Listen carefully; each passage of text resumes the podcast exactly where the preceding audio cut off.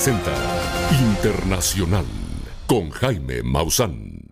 Bienvenidos a Tercer Milenio 360 Internacional. Estas son las que consideramos las verdaderas noticias. Inicia la COP28, la Conferencia de las Naciones Unidas sobre el Cambio Climático, misma que será crucial para el futuro del planeta. Los incendios forestales continúan devastando la Amazonia boliviana. Por otro lado, se agudizan los enfrentamientos entre los elefantes y seres humanos. Le tendremos los detalles. Habitantes palestinos mantienen la esperanza de una nueva tregua con Israel en medio de la destrucción. Y en noticias del fenómeno ovni, impresionantes luces son captadas a escasos kilómetros de una planta nuclear en Colorado, Estados Unidos. Además, un astrónomo aficionado logra registrar la presencia de misteriosos objetos en la Luna. No se lo puede perder.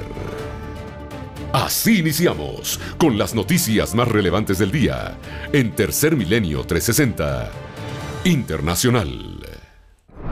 Hoy se inició en Dubái la que es llamada la COP28, una reunión de cientos de naciones donde tratarán de discutir todos los acuerdos para evitar el calentamiento global. Sin duda, la mayor amenaza que enfrenta nuestro planeta. No solamente los seres humanos, sino prácticamente todo nuestro entorno viviente. El no poder contener la temperatura más allá de 1.5 grados centígrados como promedio de los niveles preindustriales significaría que nuestro mundo se ha calentado de manera considerable. Si llegamos a los 3 grados centígrados de aumento, podríamos decir que la vida podría terminar en este planeta. Por tanto, es relevante, trascendente lo que se está discutiendo en este momento en Dubái. Allá se encuentra nuestro compañero Rodrigo Contreras, quien nos presenta su reporte por fin ha iniciado la COP28, la Conferencia de las Naciones Unidas sobre el Cambio Climático de este 2023, aquí, en Dubái.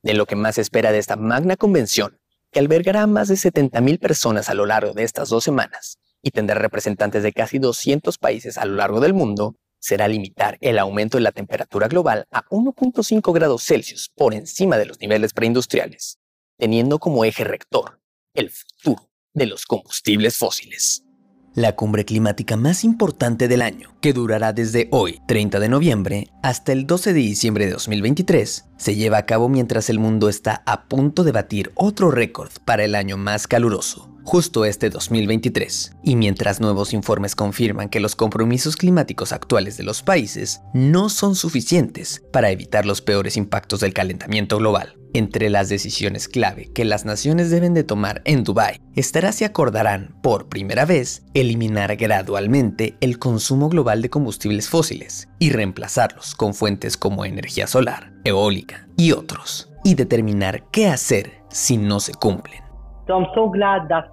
Estoy muy contento de que por primera vez en la historia de la COP, la COP28, esté dando la importancia al nexo entre la salud y el clima. De las negociaciones, realmente espero ver un acuerdo en torno a un marco que vea un objetivo global de adaptación, ya que no se ha discutido mucho en las COP anteriores y no hubo mucho progreso en este sector específicamente. Recordemos que las emisiones de gases de efecto invernadero derivadas de la quema de combustibles fósiles son la principal causa del cambio climático. Los mensajes que llevaré conmigo a la COP incluyen, lo más importante, la necesidad de unidad y solidaridad. La comunidad internacional debe demostrar a los pueblos del mundo que podemos lograrlo. Necesitamos una victoria y la COP28 puede ser esa victoria. En este sentido hay que recordar que si bien todavía hay esperanzas, cada vez hay menos oportunidades para hacer lo correcto y salvar a la humanidad. Estamos hablando apenas del primer día de actividades dentro de esta, la que muchos dicen podría ser la reunión climática más importante de los últimos tiempos, donde los discursos, donde las promesas deberán convertirse en acciones contundentes y ambiciosas para tratar de salvar el futuro de la humanidad. Con imágenes de mi compañero René Morales, seguiremos informando para Tercer Milenio 360 Internacional directamente desde Dubái. Rodrigo Contreras, reportero. Una investigación realizada por la empresa Spendwell reveló que de los más de 20 patrocinadores que están subvencionando la COP28, solamente uno firmó los objetivos de carbono cero.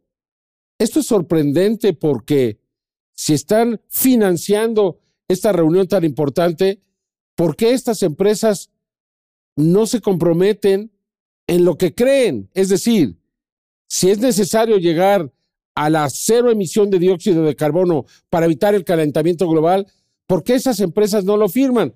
Resulta verdaderamente sorprendente.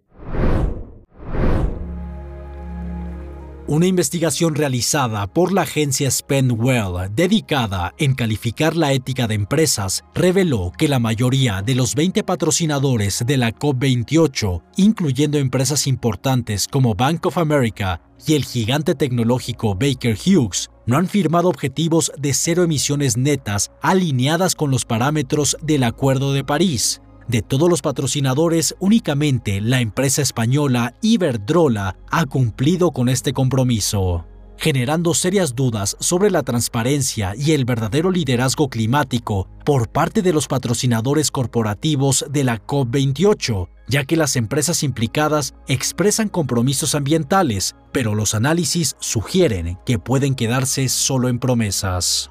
Esta brecha entre palabras y hechos llama a cuestionar la efectividad de los esfuerzos contra el calentamiento global que se buscarán establecer en la actual cumbre climática, la COP28 por lo que es crucial que los patrocinadores de esta importante cumbre por nuestro medio ambiente adopten un rol más activo y transparente para enfrentar la crisis climática. Nosotros lo mantendremos informado en Tercer Milenio 360 Internacional. Bueno, de acuerdo a una investigación realizada por el diario The Guardian, se presentarán en la COP28 diferentes empresas cárnicas, es decir, las que eh, negocian con la carne de los animales que son sacrificados y van a tratar de convencer a los asistentes de que la proteína animal es indispensable para la alimentación humana. Sin embargo, los expertos están en desacuerdo, ya que consideran que los animales producen suficiente metano para convertirlo en un gas que afecte directamente los niveles necesarios para evitar el calentamiento global. Aquí la información. De acuerdo al diario británico The Guardian, aseguran que las grandes compañías de carne del mundo han preparado diversos archivos para presentarlos en la cumbre climática COP28, para argumentar la idea de que la industria de la carne es beneficiosa para el medio ambiente. Sin embargo, varios expertos de la sustentabilidad han expresado desacuerdo y advierten que la ganadería es la principal responsable de las emisiones de metano en la atmósfera, un gas 80 veces más potente que el dióxido de carbono cualquier acción creíble para reducir las emisiones en el sector alimentario inevitablemente conducirá a una reducción del volumen total de carne y productos lácteos fabricados.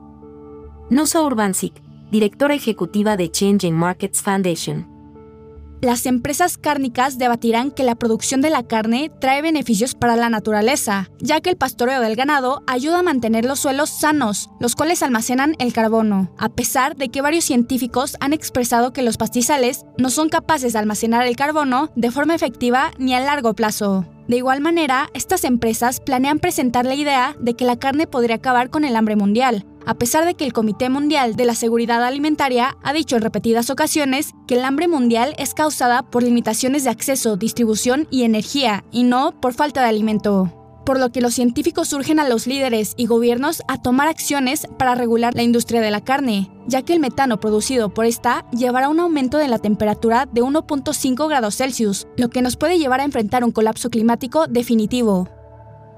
Información para Tercer Milenio 360 Internacional. Bueno, más adelante aquí en Tercer Milenio le tendremos información de lo que está pasando en el Congreso de los Estados Unidos, donde los congresistas quieren echar para abajo la ley que permitiría la apertura del fenómeno anómalo no identificado, de poder saber si Estados Unidos tiene naves, tiene cuerpos. Lo quieren echar para abajo. Resulta increíble. Además le tendré un video de la luna tomado desde Francia, donde se ve una extraña luz dentro de uno de los cráteres, demostrando que ahí hay bases, no tenemos duda, y otras luces también fantásticas, espectaculares, en Colorado, en los Estados Unidos, que hacen formaciones, este, son de color rojo, muy bello, muy bello el espectáculo. Seguimos aquí en Tercer Milenio, después de esta pausa. Estos son los puntos de venta autorizados de Biomausan en la zona sur de la República Mexicana. Campeche. En Ciudad del Carmen. Chiapas. En Tuxtla Gutiérrez, Tapachula, Comitán, San Cristóbal de las Casas y Tuxtla Centro. Quintana Roo. En Cancún y Playa del Carmen. Tabasco. Dos sucursales en Villahermosa. Veracruz. Tenemos puntos de venta en Boca del Río, Coatepec, Coatzacoalcos, Córdoba, Orizaba, Poza Rica, Jalapa y Veracruz, Veracruz. Yucatán. Dos sucursales en Mérida. Si requieres información adicional sobre cómo llegar a tu sucursal más cercana, contáctanos a través de la línea Amigo Biomausan o visita nuestra página web, donde encontrarás el mapa con indicaciones precisas para llegar. Bueno, resulta verdaderamente eh, incomprensible por qué la COP28 no es la noticia más importante alrededor del mundo y todo lo que está pasando ahí. Una investigación realizada por The Guardian demuestra que si no hacemos nada ahora, para el 2050 la Tierra será prácticamente un desierto. Un desierto que no se va a poder vivir en él. Desaparecerá toda la vida de nuestro planeta. Quizá los seres humanos no, porque tenemos algunos mecanismos de defensa, pero ya no tendremos pues realmente a nadie que nos acompañe. Esto es realmente grave. De acuerdo con una investigación realizada por el diario británico The Guardian, en donde se encuestó a diversos especialistas climáticos a nivel internacional, si no se toman medidas extremas e inmediatas, para el año 2050 ocurrirá una catástrofe ambiental sin precedentes, de la cual no habrá retorno. Según los científicos, investigadores, líderes indígenas y conservacionistas de todo el mundo, la crisis climática y la destrucción de la naturaleza harán que en el año 2050 se den extinciones masivas de flora y fauna, pero también una rápida propagación de especies invasoras y plagas, razón por la que diversas enfermedades se extenderán por todo el mundo. Por otro lado, la contaminación plástica se volverá un problema de mayor escala que en la actualidad, y los bosques y selvas del mundo desaparecerán, lo que traerá como consecuencia mayores niveles de contaminación en el aire y mayores concentraciones de dióxido de carbono y otros compuestos químicos nocivos para la salud de la vida en la Tierra. Al mismo tiempo, la escasez del agua provocará sequías e incendios incontrolables que acabarán con cualquier forma de vida. Si nuestra indiferencia climática continúa, habrá una sola palabra para describir el año 2050, y es desierto. Toda la actividad y explotación humana terminará por secar y erosionar la tierra. Sandra Mirna Díaz, bióloga de Argentina. Ante todo este fatídico escenario, los expertos aseguran que la cooperación internacional es crucial para frenar el cambio climático y con ello todas las consecuencias que se viven al día de hoy y las tragedias que se esperan para el año 2050. Se necesitarían 1,7 planetas Tierra totalmente intactos para mantener el ritmo actual de consumo de recursos y que la vida continuara sin ningún impedimento. Pero eso es imposible, por lo que si se proyecta que en 2050 existirán más de 10 mil millones de personas, no imaginamos lo terrible que será el sufrimiento humano y de cualquier forma de vida. Dr. Charles Barber, asesor de biodiversidad del Instituto de Recursos Mundiales. Información para Tercer Milenio 360 Internacional. Es realmente una tristeza lo que está ocurriendo en Bolivia han ardido, se han quemado más de 7.5 millones de hectáreas de la selva amazónica de ese país. Han perecido entre 10 y 15 millones de mamíferos. Están tratando de salvar algunos, pero realmente la tragedia es mayor. Y lo más triste es que no tienen recursos y el mundo parece que no se mueve en favor de Bolivia. Realmente como si solamente fuera problema de ellos.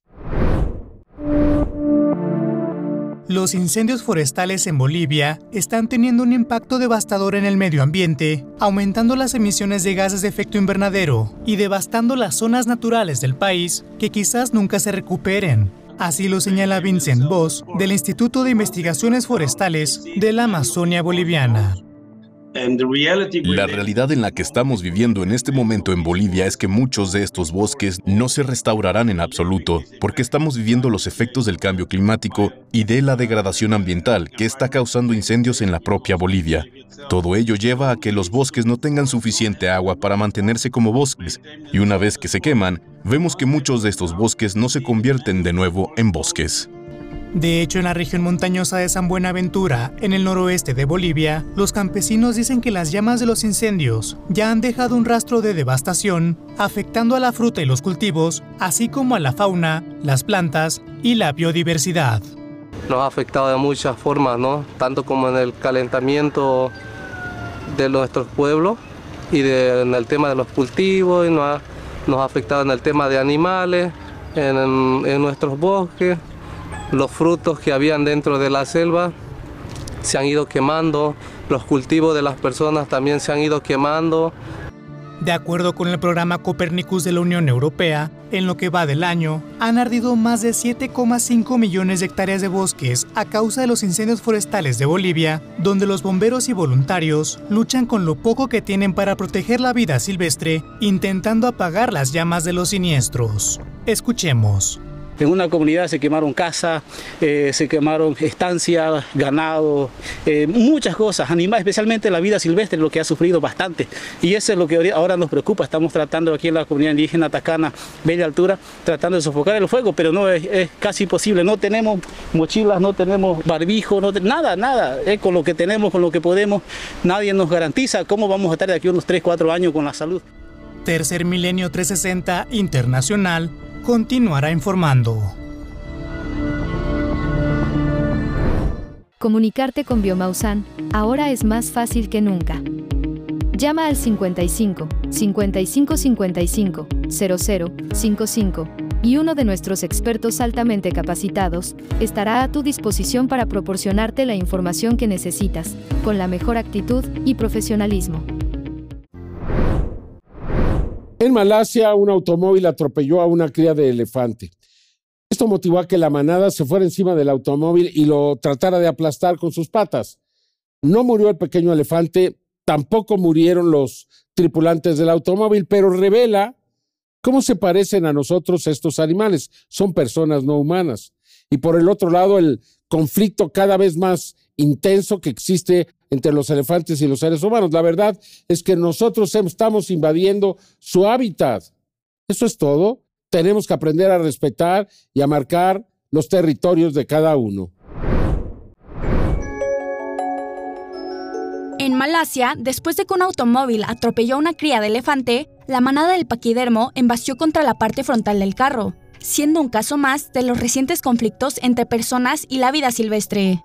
La familia que conducía por la noche en una de las principales carreteras de Malasia accidentalmente le pegó al elefante, el cual estaba caminando por la calle con su manada. El pequeño cayó al piso al instante, por lo que el resto de los elefantes comenzaron a pisotear el automóvil. De acuerdo a la policía local, la manada abandonó el lugar una vez que la cría se levantó. De manera fortuita, ninguna de las personas dentro del carro tuvo heridas graves. Sin embargo, en los últimos años se han reportado casos parecidos en Malasia, debido al rápido desarrollo que han tenido las grandes carreteras en esta nación asiática, las cuales le han quitado gran parte del territorio boscoso a los elefantes, los cuales se han visto obligados a moverse por las carreteras en busca de alimento, lo que ha llevado a un aumento de conflicto entre elefantes y humanos.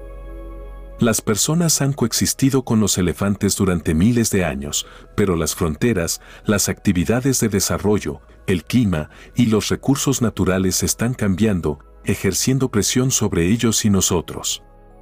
Fondo Internacional para el Bienestar Animal, IFAU. Este es un hecho que pone en estado vulnerable a los elefantes y a los seres humanos. De acuerdo al Fondo Internacional para el Bienestar Animal, tan solo en Sri Lanka, India y Kenia, más de 400 elefantes mueren cada año por conflictos con humanos, sin contar a los que mueren por caza ilegal. Afortunadamente, hay acciones que se pueden tomar para reducir el número de conflictos, como ayudar a las comunidades que viven en las zonas cerca de los elefantes a tener una gestión responsable de los recursos, así como motivarlas e involucrarse más en la conservación de estos magníficos seres de la naturaleza con los que ellos conviven. Información para Tercer Milenio 360 Internacional. De acuerdo al diario The Guardian, existe una relación directa entre eh, el dióxido de carbono, el calentamiento global y la salud de los ecosistemas. Sin estos ecosistemas no se puede solucionar la crisis climática. Están perfectamente interrelacionados. Aquí le presento 10 puntos que, de acuerdo al diario, son los fundamentales para poder evitar la catástrofe de, de nuestro planeta. De acuerdo a una investigación realizada por el diario británico The Guardian, la crisis climática y la pérdida de la naturaleza están interconectadas. Estas son 10 formas de cómo el clima extremo está destruyendo los hábitats naturales y cómo sin ellos se vuelve más difícil luchar contra el cambio climático. Los incendios, empeorados por el clima, destruyen hábitats y aumentan las emisiones. Las actividades humanas hacen que los hábitats naturales sean más propensos a incendios. La explotación de los ecosistemas naturales emite el carbono atrapado en ellos. Las olas de calor extremas son asesinos silenciosos de la vida silvestre. El calor también afecta gravemente a la vida marina. El daño en el océano por la sobrepesca y la contaminación está reduciendo su capacidad para almacenar el carbono de la atmósfera. La pérdida de animales dispersores de semillas impide la formación de diferentes especies de árboles, los cuales capturan el dióxido de carbono. La restauración de los hábitats se ha convertido en una tarea complicada por las extremas temperaturas y las plagas del cambio climático. El cambio climático está forzando a las personas a migrar, lo que a su vez puede perturbar áreas que antes eran silvestres. La cantidad de tierra necesaria para cultivar se está expandiendo debido al clima, afectando áreas naturales, que antes servían para captar el carbono de la atmósfera. Es evidente que cada uno de estos puntos ilustra la relación simbiótica entre la crisis climática y la salud de nuestro planeta. Necesitamos estrategias eficaces que mitiguen de manera intensiva el cambio climático, trabajando juntos podemos restaurar el equilibrio de nuestra biosfera. Información para Tercer Milenio 360 Internacional. Vamos a una pausa para continuar aquí en Tercer Milenio. Recuerda que tendremos videos extraordinarios de ovnis de Colorado y también uno de la Luna donde se ven luces en un cráter. Y pues también presentaremos información sobre pues lo que está ocurriendo en el Congreso de los Estados Unidos, donde hay congresistas que quieren bloquear la ley Schumer para que no se dé la información del fenómeno. Difícil de entender. ¿Son representantes populares o no lo son? Continuamos. Por primera vez llega a Ciudad de México The Ufology World Congress, edición especial Latinoamérica, el congreso más importante a nivel mundial. Ciencia, ufología y espiritualidad, este 1, 2 y 3 de diciembre de 2023 con la presentación estelar de el Dr. Michio Kaku, Jaime Mosán, Abraham Loeb, Enrique de Vicente, doctor y doctora Urtac y muchos conferencistas de talla internacional en Expo Santa Fe. 30 conferencistas workshop en simultáneo. Compra ya tus entradas en www.ufologyworldcongress.com MX. Produce We Are Love. De acuerdo a las Naciones Unidas, es urgente una solución en el conflicto de Hamas con Israel, de que puedan establecerse dos estados independientes en ese mismo lugar. Difícil de creer que esto llegue a suceder, pero de acuerdo a Naciones Unidas es la única solución que evitará esta guerra que al menos lleva 70 años. Las Naciones Unidas han pedido a la comunidad internacional avanzar hacia una solución de dos estados para el conflicto palestino-israelí, diciendo que Jerusalén debería servir como capital de ambos estados. Así lo ha expresado la directora general de la Oficina de la ONU en Ginebra, Tatiana Valvoya, quien dijera: Debemos estar unidos para exigir el fin de la ocupación y el bloqueo de Gaza. Ya es hora de avanzar de manera decidida e irreversible hacia una solución de dos estados, sobre la base de las resoluciones de las Naciones Unidas y el derecho internacional, con Israel y Palestina viviendo uno al lado del otro en paz y seguridad, con Jerusalén como centro capital de ambos estados. Los comentarios de la ONU coinciden con el Día Internacional de Solidaridad con el Pueblo Palestino de las Naciones Unidas, que se celebra anualmente, y marca la aprobación por parte de la Asamblea General de las Naciones Unidas de un plan para dividir Palestina en estados árabes y judíos, y para que exista un gobierno internacional sobre Jerusalén. Por su parte, el embajador de Palestina en Ginebra, Ibrahim Kraishi, dijo que es momento de que Israel acepte la realidad de un país, dos estados. Es un llamado de atención después de esta pérdida de 20.000 palestinos asesinados. El 70% de ellos son niños, mujeres y ancianos, y la destrucción total de Gaza. Y lo que está sucediendo en Cisjordania es nada menos que lo que está sucediendo en Gaza. Así que ahora en el momento, y por cierto, es bueno para Israel. Si no aceptas la idea, será demasiado tarde para ellos, no para nosotros. Los llamados a una solución de dos estados han aumentado a raíz de los ataques contra Israel el 7 de octubre, en los que hombres armados de Hamas, el grupo terrorista pro-Palestina, mataron a 1.200 personas y tomaron 240 rehenes, lo que provocó un bombardeo israelí y una ofensiva terrestre en la franja de Gaza gobernada por Hamas, que ha matado hasta el momento a más de 15.000 personas. Información para Tercer Milenio 360 internacional. De acuerdo a Antonio Guterres, secretario general de las Naciones Unidas, no tiene precedentes una crisis como la que se está viviendo entre los palestinos y los israelíes. Y que es importante no que haya estos periodos breves de paz, sino que se pueda encontrar una paz permanente. Aquí le presento la información. Otra franja de Gaza se observa desde el cielo. La panorámica muestra a una ciudad que solía tener vida, convertida en una ciudad fantasma.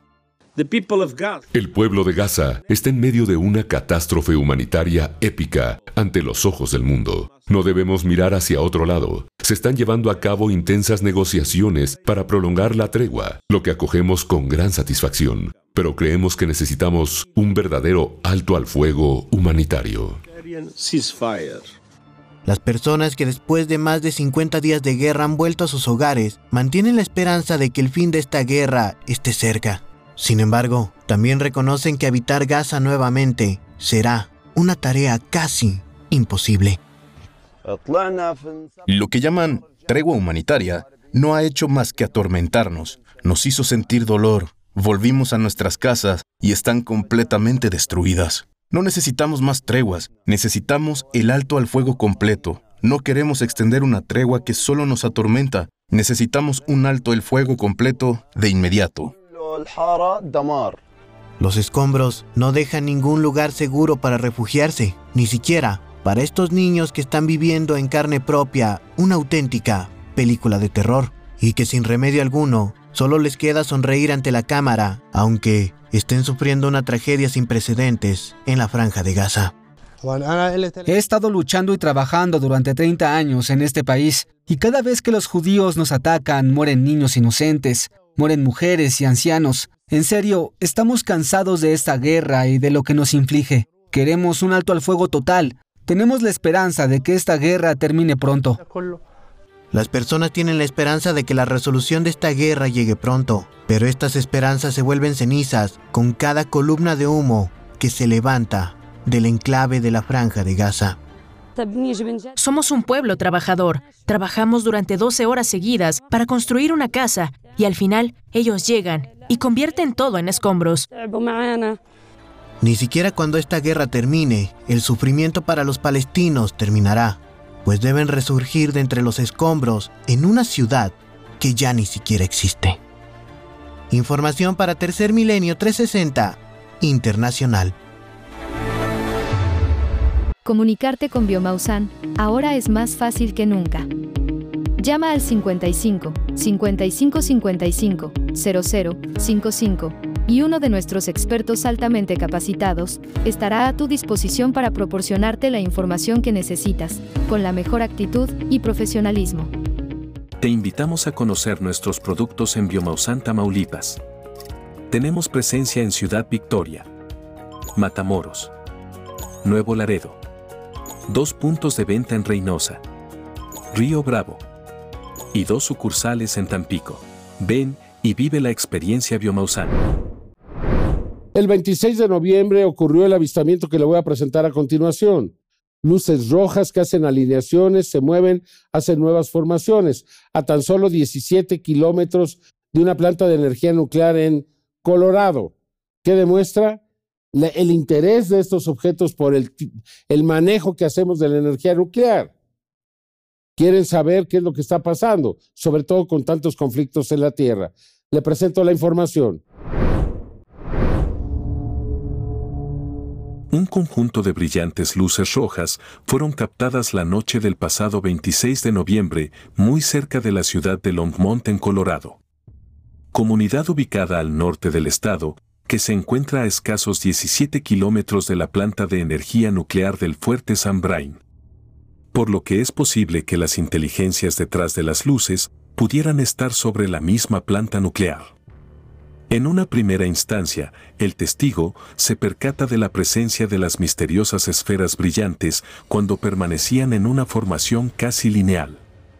Objetos de origen desconocido que parecen pulsar, lo que demuestra que están generando una gran cantidad de energía. En un momento de la grabación se puede percibir a un avión cruzando. Ya que se ven claramente las luces de navegación de la aeronave en el fondo, mientras viaja a una velocidad constante y en línea recta. Al mismo tiempo en que los fenómenos anómalos no identificados rompen su formación, para separarse en dos grupos diferentes. Esferas que interactúan entre ellas por unos segundos, para después formar un triángulo.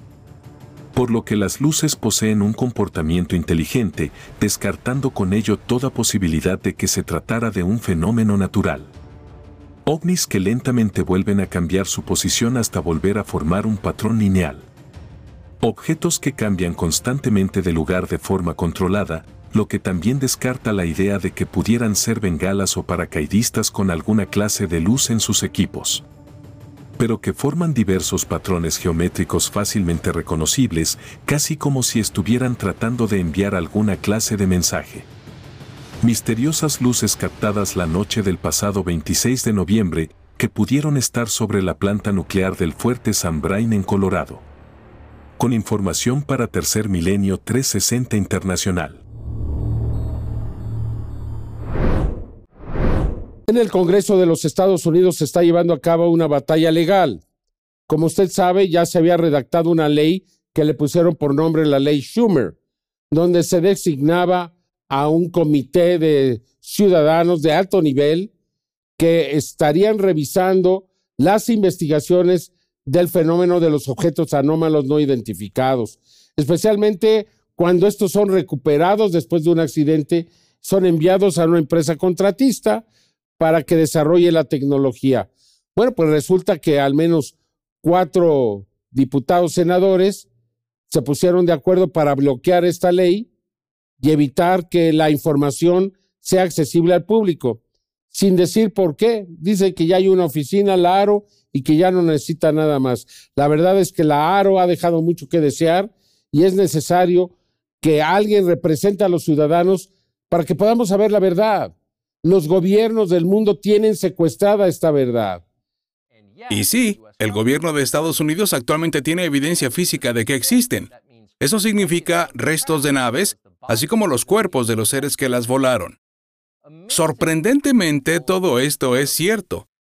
Sabemos por detallados testimonios, gran parte de ellos bajo juramento, de varios denunciantes de alto nivel, incluido el veterano oficial de inteligencia Lou Elizondo y Dave Grush, con quienes hemos hablado. Pero ha habido muchos, alrededor de 10 hasta ahora. Entonces la pregunta es, ahora que se aprobó la ley de divulgación de UAP, ¿Cuándo podremos el resto de nosotros ver la información por la que pagamos y que de hecho poseemos? Bueno, resulta que no tan rápido. Uno de los grandes secretos de Washington, conocido por todos los que están dentro, es que muchos de los miembros más poderosos del Congreso no trabajan para sus electores y mucho menos para el resto de nosotros, para el país en general. Más bien son títeres de las agencias federales más secretas. Están controlados efectivamente por la burocracia permanente, incluso mediante sobornos y chantajes.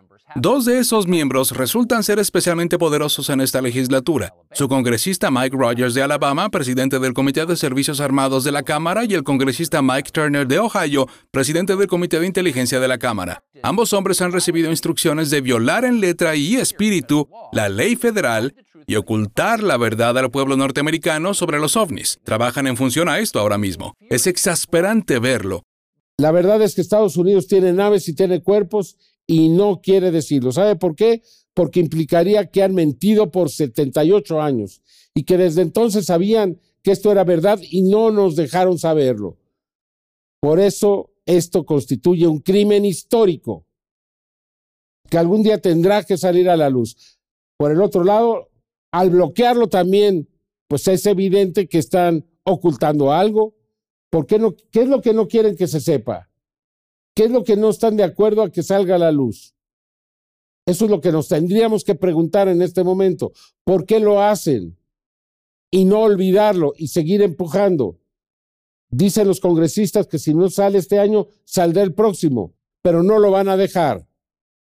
Ahora le quiero presentar estas extraordinarias imágenes que demuestran esta realidad que fueron captadas en la Luna desde Montpellier en Francia cuando un astrónomo aficionado pudo captar estas imágenes, luces en un cráter extraordinario. Vea usted. Esta impresionante grabación fue obtenida por un astrónomo aficionado desde la ciudad de Montpellier en Francia la noche del 14 de noviembre del 2023. Observe en la toma original cómo algo brilla dentro de un cráter en la Luna. ¿No lo vio? Nos acercamos un poco más directamente al sitio. La toma se está realizando directamente hacia el cráter Copérnico en la Luna y observe lo que está ocurriendo. Una luz de color rojo, de dimensiones considerables, comienza a prender y apagar en esos momentos dentro del propio cráter, en una de las paredes que se encuentra en el extremo derecho en la zona de sombra. Esta es la toma principal que se logró obtener con el telescopio. Ahora en el acercamiento, la podemos apreciar con mayor definición.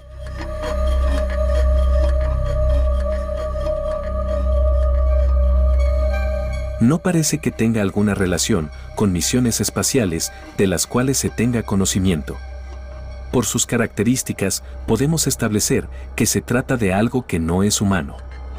Pero no ha sido la única ocasión que ha ocurrido esto en nuestro satélite natural. El día 2 de diciembre del 2022, la misión espacial Artemis realizó una transmisión desde el espacio. Lo que vamos a ver a continuación posiblemente sea tecnología no humana dentro de un cráter de la Luna. Mientras la sonda Orión orbitaba cerca de la Luna, en una de las tomas se observa claramente una serie de luces dentro de este sitio. ¿Quién puede estar ahí? ¿Se trata acaso de tecnología no humana?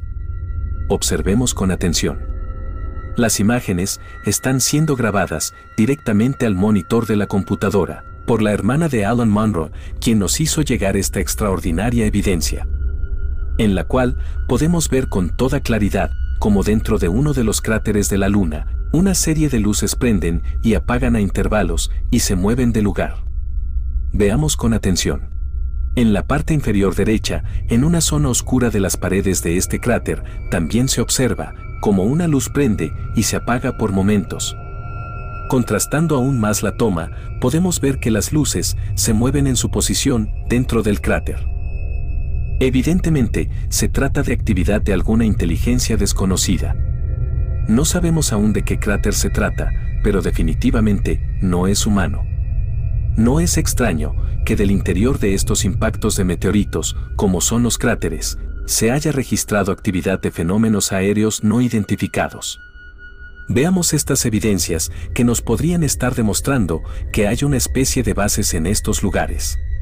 El 2 de septiembre del 2021, desde la localidad de Armenia, Quindío, en la nación sudamericana de Colombia, a través de un telescopio de largo alcance de alta definición, se lograron imágenes extraordinarias de una serie de misteriosos destellos. Hitos serán emitidos desde la superficie de nuestro satélite natural. Vemos destellos al centro y también en la parte izquierda de la superficie de la Luna. Estas luces de origen artificial emitían fuertes destellos, en lo que podría considerarse como la emisión de misteriosas señales en código. En un gran acercamiento, podemos establecer que no existe margen de error. Estos dispositivos se encontraban en la superficie. Todo esto nos hace preguntarnos profundamente si en la Luna existen bases de origen no humano. Después de ver las evidencias, usted quizás tenga la mejor respuesta. Información para Tercer Milenio 360 Internacional.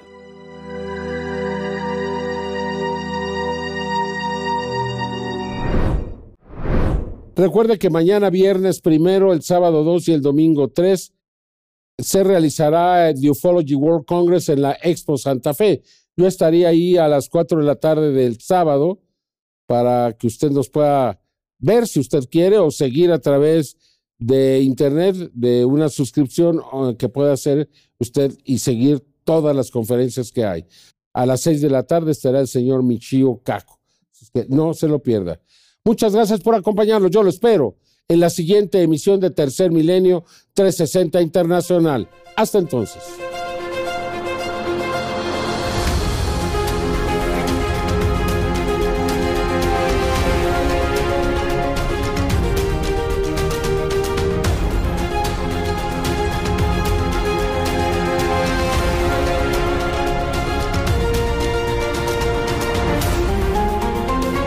Esto fue Tercer Milenio 360